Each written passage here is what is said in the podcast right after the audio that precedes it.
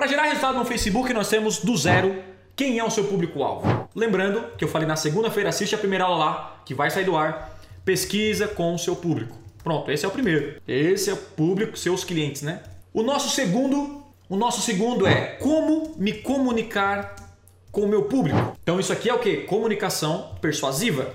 Fonte de informação, quem é? O seu cliente. Você tem que saber se comunicar com o seu cliente. O terceiro é descobrir quem são seus concorrentes ou pessoas que vendem pare... produtos parecidos com o seu e pegar alguns insights e como supero suas ofertas. Como supero suas ofertas. Lembre-se, você precisa ser o melhor. Por quê? Por quê, Tesma? Por que isso acontece?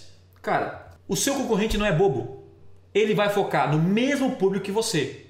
O seu possível cliente vai ser impactado por você e pelo seu concorrente. Você precisa ser mais chamativo, você precisa ter a melhor oferta, a melhor promessa. Aí você precisa construir uma landing page, que eu já falei anteriormente, para anunciar.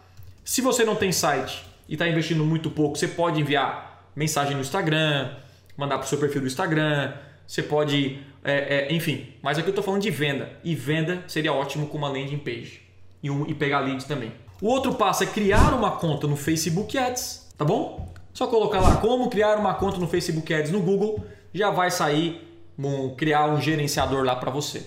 É simples. Depois, definir as suas metas. Falei na primeira aula, não vou repetir. Volta lá para a primeira aula e assista. CPE, CPA e quantidade. E o sétimo é o que? Instalar o pixel do Facebook. Por quê?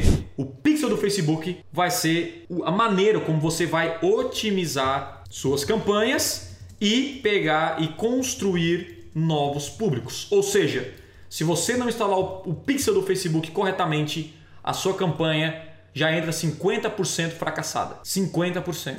O pixel você instala no seu site. Você pede para o programador instalar, alguém. É bem fácil também instalar. Você consegue é, fazer isso aí, tá bom?